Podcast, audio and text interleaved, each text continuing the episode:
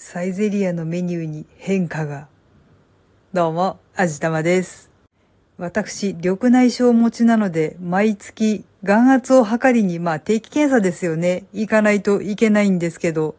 診察終わった後、お昼ご飯をいつもその近くのサイゼリアで食べるんですが、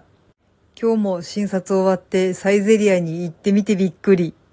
メニューが大幅に変わっていました。まず、ランチメニューが大幅に減りまくっていました。まあ、私も記憶力がだいぶ曖昧なんですけど、最初にサイゼリアに行った時はランチメニューもっと充実していた気がするのに、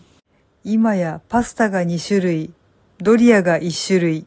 ハンバーグは標準が合いびきで、プラス150円で牛100%にできていたのが、合いびきがなくなっておりました。まあ、100%ビーフの方が個人的には美味しいような気がしていたので、この変更については全く文句なんかないんですけど、まあ、随分シンプルになったなーってちょっと驚いてしまいました。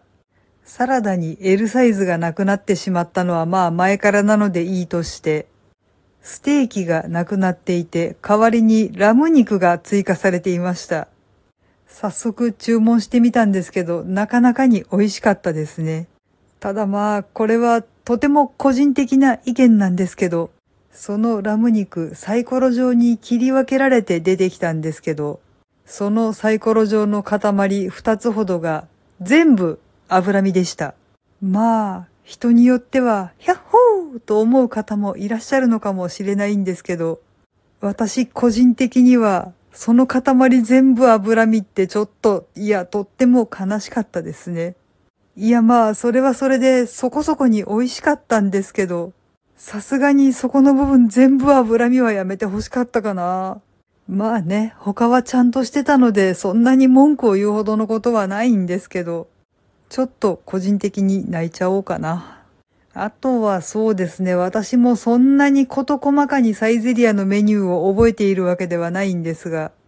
ちょこちょこ消えたメニューがあったり、あ、こんなメニューが追加されてるがあったりとかして、ああ、材料の調達大変なのかなとかってちょっと思ってしまいました。でも、サイゼリア自体はとても好きなので、これからもちょくちょく食べに行くし、応援もしたいと思っております。はい。というわけで今回はサイゼリアのメニューが大変わりしていてびっくりっていうお話でした。この番組は卵と人生の味付けに日々奮闘中の味玉のひねも姿りでお送りいたしました。それではまた次回お会いいたしましょう。バイバーイ。